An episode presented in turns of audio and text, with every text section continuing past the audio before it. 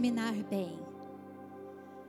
É muito importante começarmos as coisas em Deus.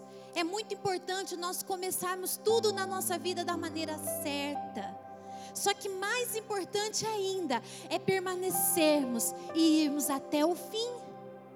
Quantas pessoas nós conhecemos que começou algo, começou a sua vida com Deus, começou a sua caminhada cristã tão bem, e no meio da caminhada, nem, nós nem sabemos mais aonde estão essas pessoas.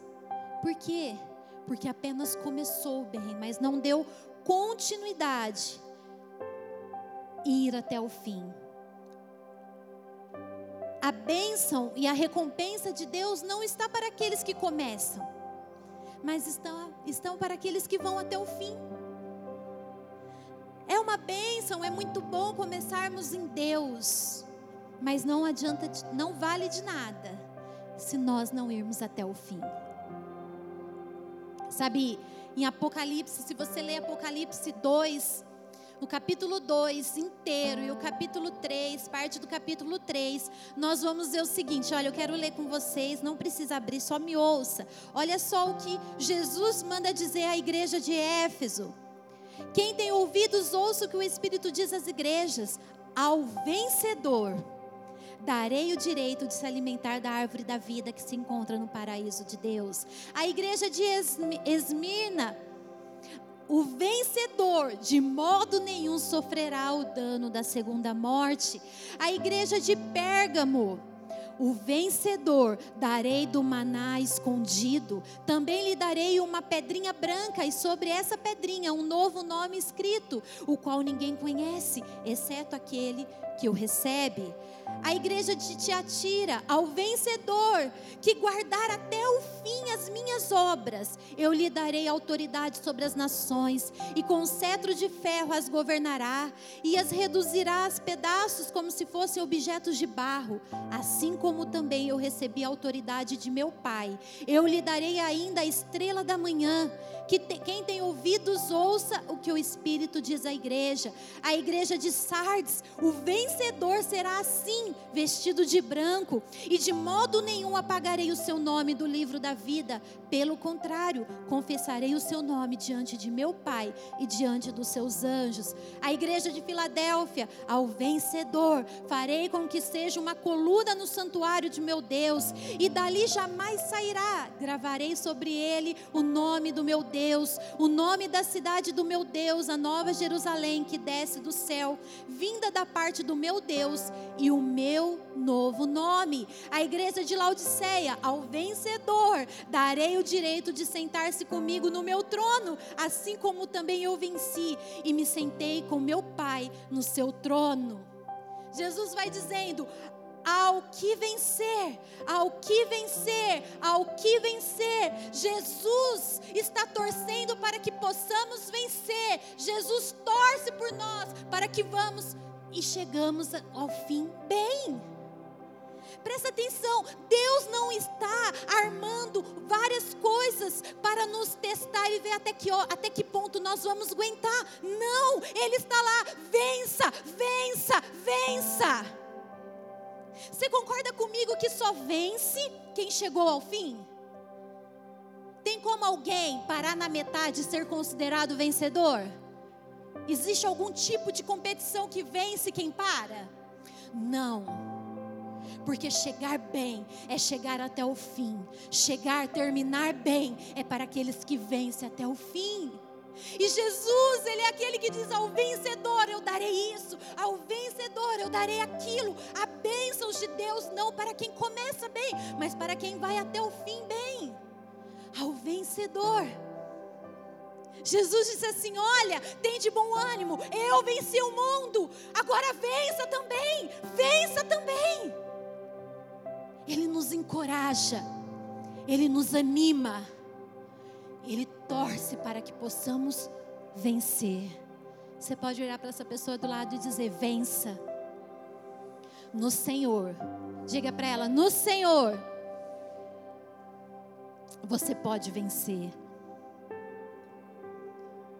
Eu quero falar, baseado nisso, sobre um personagem bíblico bem conhecido, principalmente pelas crianças. Quem aqui já ouviu falar de Sansão? Hã? As crianças levantando a mão.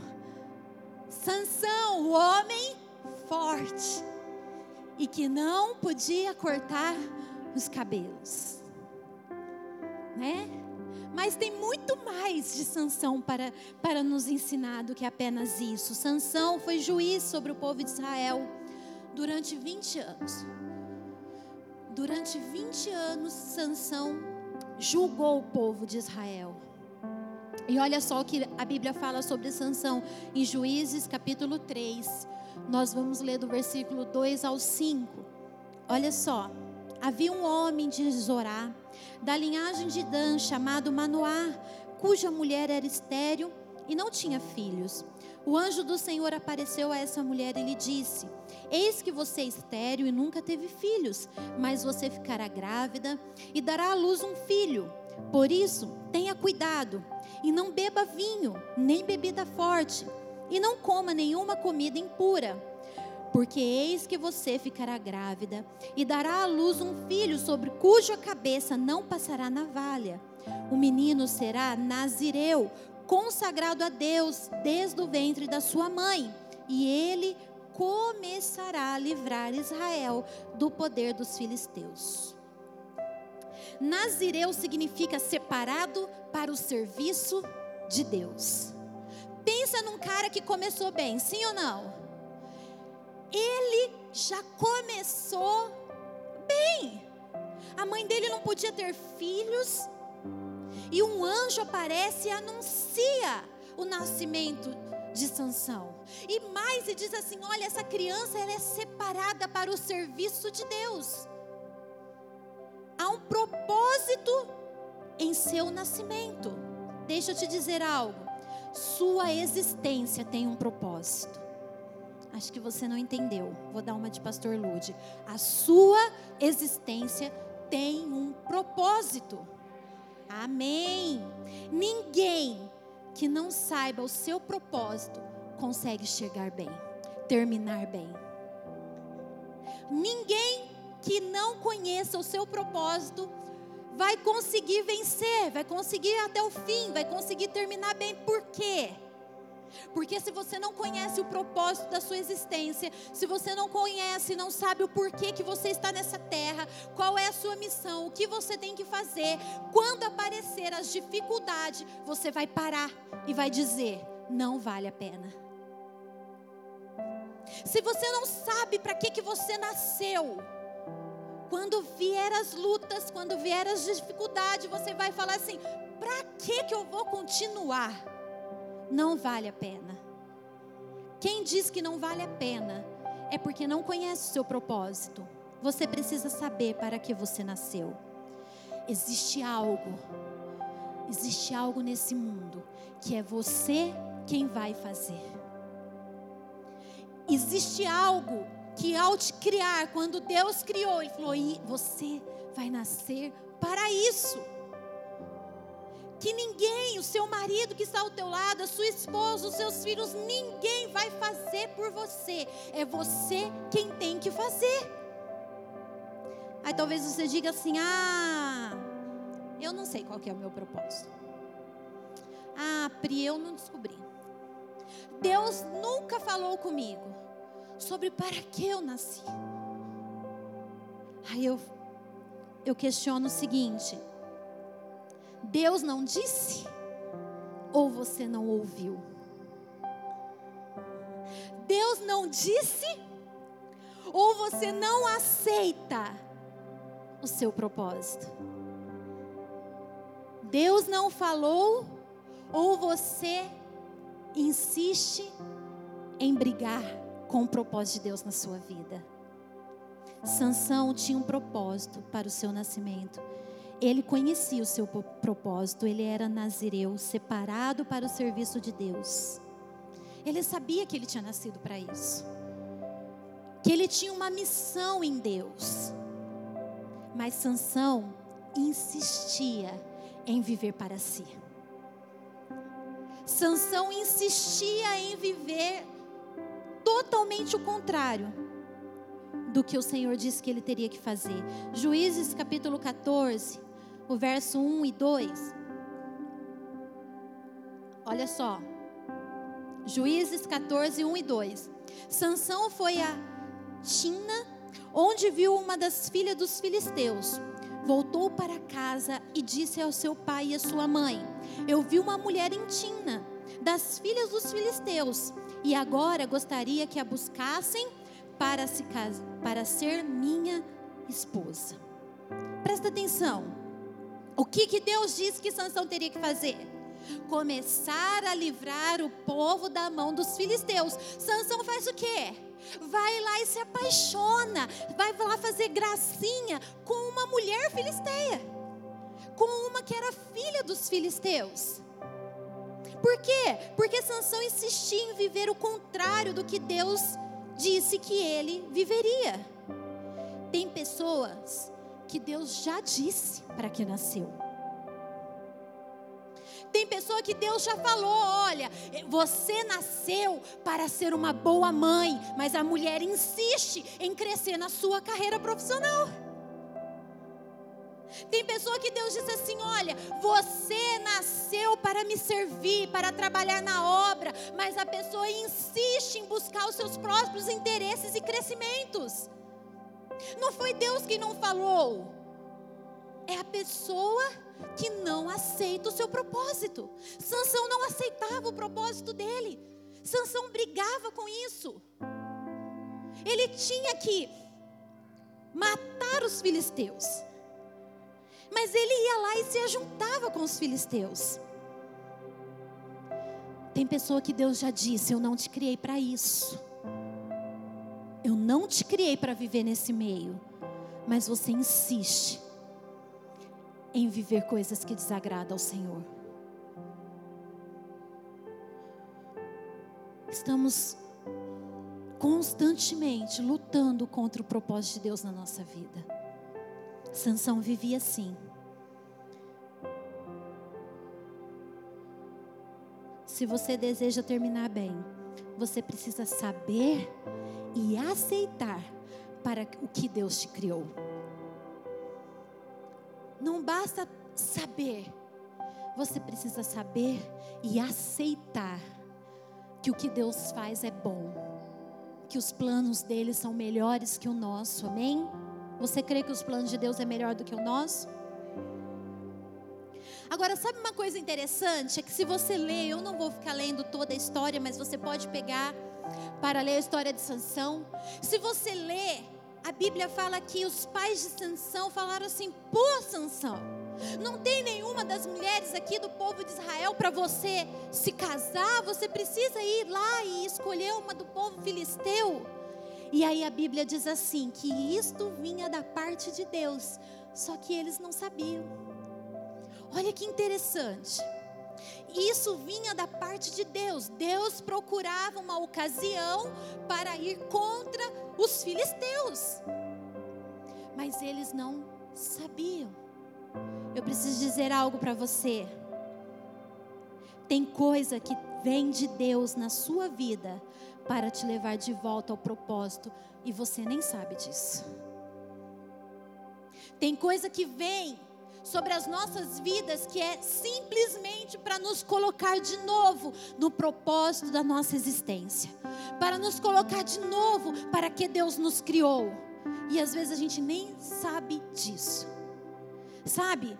Aquele conflito no casamento, aquele conflito na vida familiar que vem de Deus para fazer você olhar de novo para sua família da forma que Deus quer que você olhe, para fazer você valorizar a sua esposa, o seu esposo, da maneira que Deus disse que você teria que fazer. Às vezes é uma dificuldade financeira que vem e vem de Deus. E a gente nem sabe que está vindo de Deus, mas vem para fazermos filhos dependentes dEle, porque foi assim que Ele nos criou. É uma enfermidade que vem de Deus porque aquela ocasião estava vindo de Deus na vida de Sansão. Às vezes é uma enfermidade que vem que nos leva a orar mais, nos leva a ter mais intimidade com Deus, nos leva de volta a um relacionamento de filhos e filhas, que é a nossa criação, a nossa origem, mas nós insistimos em viver outra realidade. Coisas que parecem não fazer sentido algum, mas é Deus te levando para o que você foi criado a ser. Parece que não tem sentido, mas é Deus fazendo. Depois disso, Sansão insiste ainda a viver para si. Você já viu gente assim? A pessoa faz, Deus mostra, Deus chacoalha as estruturas da pessoa, Deus chacoalha as estruturas da família, para ela voltar para o Senhor, para ela ficar bem em Deus, para ela ir até o fim e não desistir e passando, a pessoa volta a viver para si. Ela vive assim. Juízes 16, no versículo 4. Depois disso, Sansão se apaixonou por uma mulher do vale de Soreque, a qual se chamava Dalila.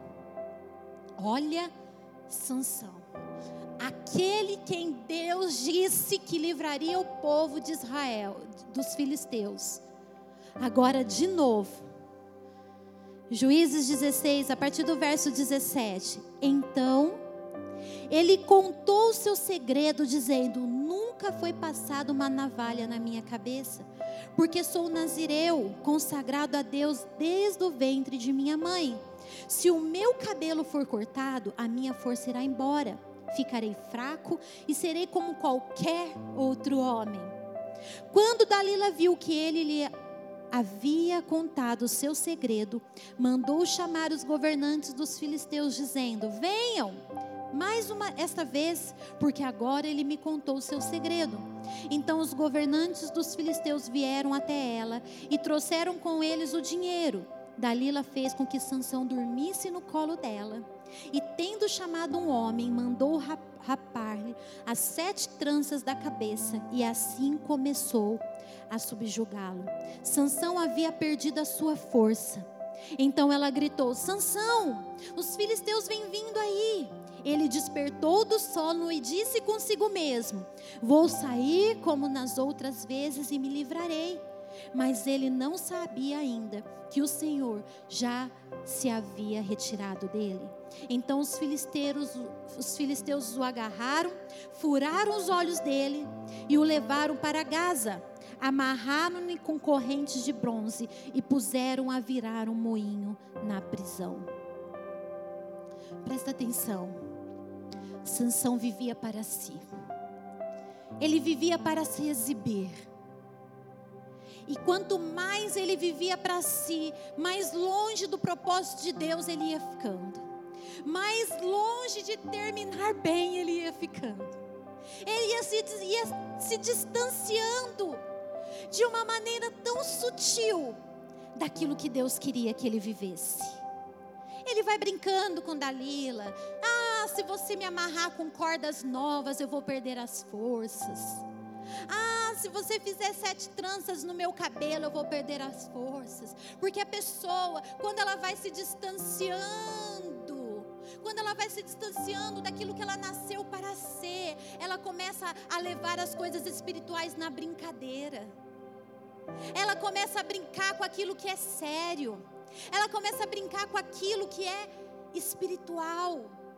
E ele foi se distanciando até o ponto que ele abre a sua intimidade, a intimidade dele com Deus, o segredo que ele tinha com Deus, e ele revela: olha, na verdade eu sou separado para Deus e na minha cabeça nunca passou navalha. E se rasparem a minha cabeça, o meu cabelo, eu me torno como um homem qualquer.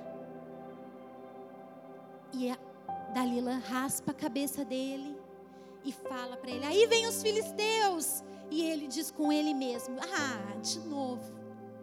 De novo eu vou brincar com a situação.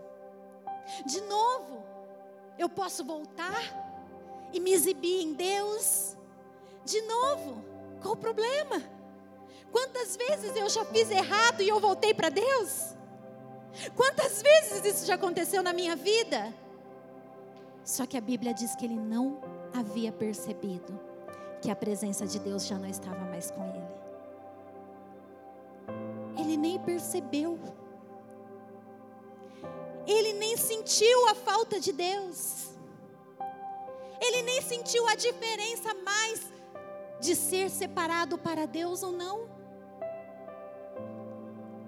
E ele é preso, furam os olhos dele, deixa ele cego. Vazaram seus olhos, e quando nós perdemos a visão, fica impossível acreditar que dá para terminar bem. É por isso que muitas vezes o pastor está aqui em cima dizendo: você pode terminar bem. Esse ano pode terminar diferente. E muitas vezes você não consegue mais acreditar, porque a visão já era. Está cego. Vazou os olhos, não consegue enxergar mais. Quando nós estamos cegos, fica impossível acreditar que dá para terminar bem. E aí Sansão vai, é colocado para rodar moinho. Imagina, ali era uma roda onde eles ficavam ali rodando moinho. E Sansão foi rodar moinho. O homem que gostava de se exibir, o homem que fazia sinais incríveis, matava milhares de homens sozinho, estava num lugar rodando moinho. Às vezes é para muitos rodar moinho é um lugar de vergonha, é um lugar de solidão, é um lugar de desprezo. Deixa eu compartilhar uma experiência que eu tive há uns dias atrás. Eu tenho duas samambaias. Eu amo minhas samambaias. Eu converso com elas. Eu ponho adubo nelas. Eu gosto muito delas. E aí, quando eu mudei de apartamento e a sacada era linda, e eu falei assim: eu vou colocar minhas duas samambaias onde dá para ver elas. Eu quis colocar elas no ponto que mais desce para ver as minhas samambaias, porque elas estavam lindas, bem cuidadas. E eu pendurei. Foi a primeira coisa que eu fiz logo que, quando eu mudei, foi pendurar as minhas samambaias. E o resto das plantinhas que eu tenho, há quem diz que eu mato todas, é mentira. Voz do inimigo isso. Mas eu tinha alguns vasinhos de plantas, eu tinha um de orquídea lá, que a coitadinha está lá há três anos e ela nunca nasceu uma florzinha. Aí tinha um outro cantinho da sacada, esses que é para plantar coisa, coloquei ela lá, esquecida, coitadinha lá. Só que aonde eu moro agora, venta muito. E os ventos são muito, muito fortes. E eles, o vento conseguia derrubar as minhas samambaias. Arrancava a samambaia da parede. E eu, no outro dia eu ia ver, minhas samambaias estavam no chão. E elas começaram a ficar até torta, de tanto que elas, o vento era forte. E eu falei, poxa, o vento está judiando da minha samambaia. Eu tive que tirar a minha samambaia do lugar de destaque. E aí eu coloquei num, num, outro cantinho na sacada do meu quarto, lá num buraco de fazer, de plantar também, que não tem nada plantado, eu coloquei elas lá. E deixei minhas samambaias lá no cantinho. Aí um dia, eu tô saindo na porta da minha sacada, eu olho para aquele buraco que eu enfiei aqueles vasinhos e que tinha aquela orquídea, ela toda para abrir, muitas flores. E eu achei aquilo, falei, oh, nossa, que incrível! Ela ficou aí escondidinha, ela ficou aí no cantinho, mas enquanto ela estava no cantinho, ela foi ficando forte e se fortalecendo. Enquanto isso, a minha samambaia aqui estava num lugar de exibição. Ela sofreu tanto com os ventos fortes. Aí eu corri e fui lá ver minha samambaia. E eu vi que por eu ter tirado ela do lugar de exposição e colocado ela num cantinho, aquelas folhas verdinhas, clara, bonita, estava tudo saindo do meio delas de novo. E o Senhor falou algo tão forte comigo. Às vezes, nós achamos que o nosso lugar é é um lugar de exposição. Que nós tínhamos que estar num lugar aonde todos vêm, que nós tínhamos que estar num lugar para aparecer. Mas é exatamente esse lugar que nos machuca, que o vento forte nos machuca, nos estraga. E aí Deus vai e nos coloca num lugar de proteção, num lugar escondidinho, e ali nós somos fortalecidos pelo Senhor e voltamos a florescer. Sansão estava lá rodando o moinho, gente. Ele estava no Deus levou ele verdadeiramente a esse lugar escondido. Tudo aquilo que ele era contrário do que ele gostava de fazer. A Bíblia diz que os filisteus faziam festas e chamava Sansão para rir, para zombar dele. Que lugar de humilhação. Que lugar de vergonha que Sansão estava. Mas no versículo 22 diz assim: Mas o cabelo da sua cabeça, logo após ser rapado, começou a crescer de novo. O cabelo da sua cabeça voltou a crescer. Rodar moinho. Moinho era o lugar que eles esmagavam o trigo, o mesmo trigo que eles usavam para fazer o pão deles. Moinho é o lugar de esmagar trigo. Quando Sansão vai parar no moinho, ali esmagando trigo, ele teve a oportunidade de refazer a sua aliança com Deus. Ali esmagando trigo, ele teve a oportunidade de voltar a crer que ele poder, poderia terminar bem.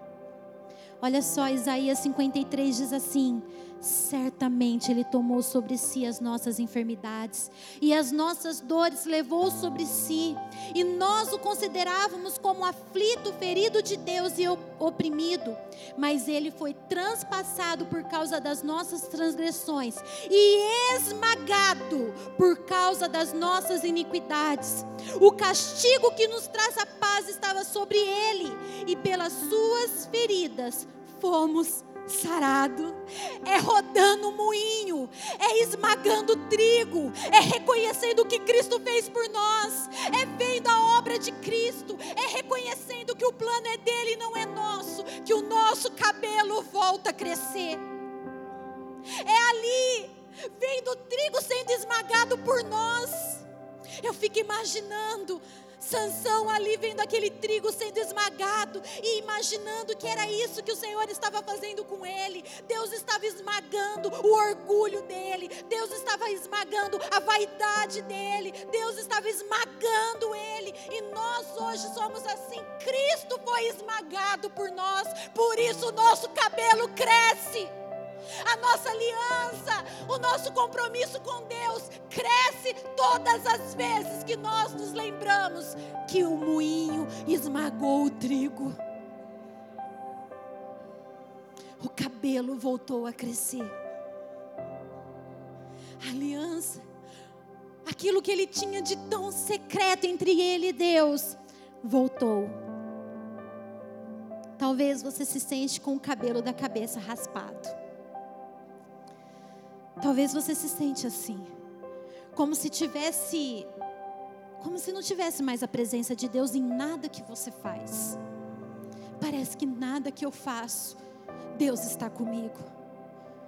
Não tenho mais visão, parece que eu perdi a visão espiritual, rasparam a minha cabeça. Eu sinto que eu não tenho mais essa consagração em Deus, que eu não tenho mais essa aliança. Tudo que eu faço, eu não sinto mais Deus comigo. Mas ao rodar o moinho e se deparar com o trigo sendo esmagado, que é Cristo, você pode ver o cabelo voltar a crescer. Mas nós estamos falando sobre terminar bem, certo? Nos versículos 28 a 30 diz assim: Sansão clamou ao Senhor e disse: Sabe o que é o incrível? Que dura toda a história, toda a história de Sansão. Leia na sua casa. você vê Sansão falando com Deus apenas duas vezes. A primeira vez, Deus tira a água da rocha, porque ele estava morrendo de sede depois de ter matado muitos filisteus. E ele queria água, ele queria mais de Deus para continuar fazendo aquilo que era bom para ele mesmo. Mas a segunda vez, depois que ele esmaga o trigo, depois que ele vai parar no moinho, rodando a roda do moinho, Sansão clama ao Senhor. Senhor Deus, peço-te que lembres de mim. Dá-me força só mais uma vez, ó Deus, para que eu me vingue dos filisteus que furaram os meus olhos. Em seguida, Sansão abraçou-se às duas colunas do meio que sustentavam o templo e fez força sobre elas com a mão direita em uma e com a mão esquerda na outra, e disse: Que eu morra com os filisteus. E empurrou com toda a sua força, e o templo caiu sobre os governantes e, to, e sobre todo o povo que ali estava. Assim foram mais os que Sansão matou quando morreu do que ele havia matado durante toda a sua vida. Como assim? Como que ter, Sansão terminou bem ele morreu? Como que você pode me dizer que Sansão terminou bem? É assim que você quer me animar? É assim que você quer que eu termine bem? É. Talvez seja exatamente isso que está precisando acontecer para que você volte a ser o que Deus te criou para ser e poder ouvir Jesus dizendo: ao que vencer. Talvez morrer é, o que é exatamente o que está precisando. Às vezes, para cumprir o propósito de terminar bem, como Jesus disse, ao que vencer, está faltando você morrer. Para cada propósito que Deus foi mostrando na minha vida, eu precisei matar algo. Para cada propósito que Deus mostrou na minha vida, junto com o propósito, eu vi o que precisava morrer para aquele propósito se cumprir e eu ir até o final e vencer. Quando. Olha só, eu anotei algumas coisas. Precisei matar meu planejamento de vida para viver a vida que Deus tinha para mim. Eu brinco com meu marido que eu vou levar ele no Procon, porque eu casei com um músico, um cantor, disco de ouro. Mas para viver a vida que Deus tinha para mim, eu precisei matar os propósitos que eu mesmo tinha feito para minha vida. Eu precisei matar os meus interesses para ser a mãe que Deus disse que eu teria que ser. Eu precisei matar os meus sonhos próprios para ver, para ser a auxiliar que Deus disse que eu deveria ser para o meu marido. Eu precisei matar meus interesses. Eu precisei matar os meus é, minha autossuficiência para viver aquilo que Deus disse que eu nasci para viver. Como mãe, como auxiliadora, como serva, como crente do Senhor, eu precisei matar muitas coisas na minha vida.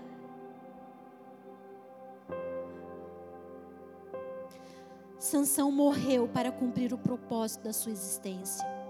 Ele terminou bem. Mas foram os que ele matou na sua morte do que em toda a sua vida. O que precisa morrer para você terminar bem? O que você precisa ter coragem para matar? Porque às vezes a gente fala assim, ó, Deus, faz morrer isso dentro de mim. Deus, tira, arranca isso dentro de mim. Sansão não pediu para Deus matar ele, para ele se livrar do cárcere, para ele se livrar da roda de moinho. Sansão pediu: "Eu vou morrer com os filisteus, mas eu vou cumprir o propósito de Deus." Não é Deus quem mata, é você quem renuncia. Não é Deus que tira, é você que entrega. Sansão entregou a sua vida para viver o propósito de Deus. Apóstolo Paulo diz assim, Gálatas 2:20. Logo, já não sou eu quem vive, mas Cristo vive em mim. E esse viver que agora tenho na carne, vivo pela fé no Filho de Deus que me amou e se entregou por mim. O que precisa morrer para você terminar bem? Você pode ficar de pé, fechar os seus olhos.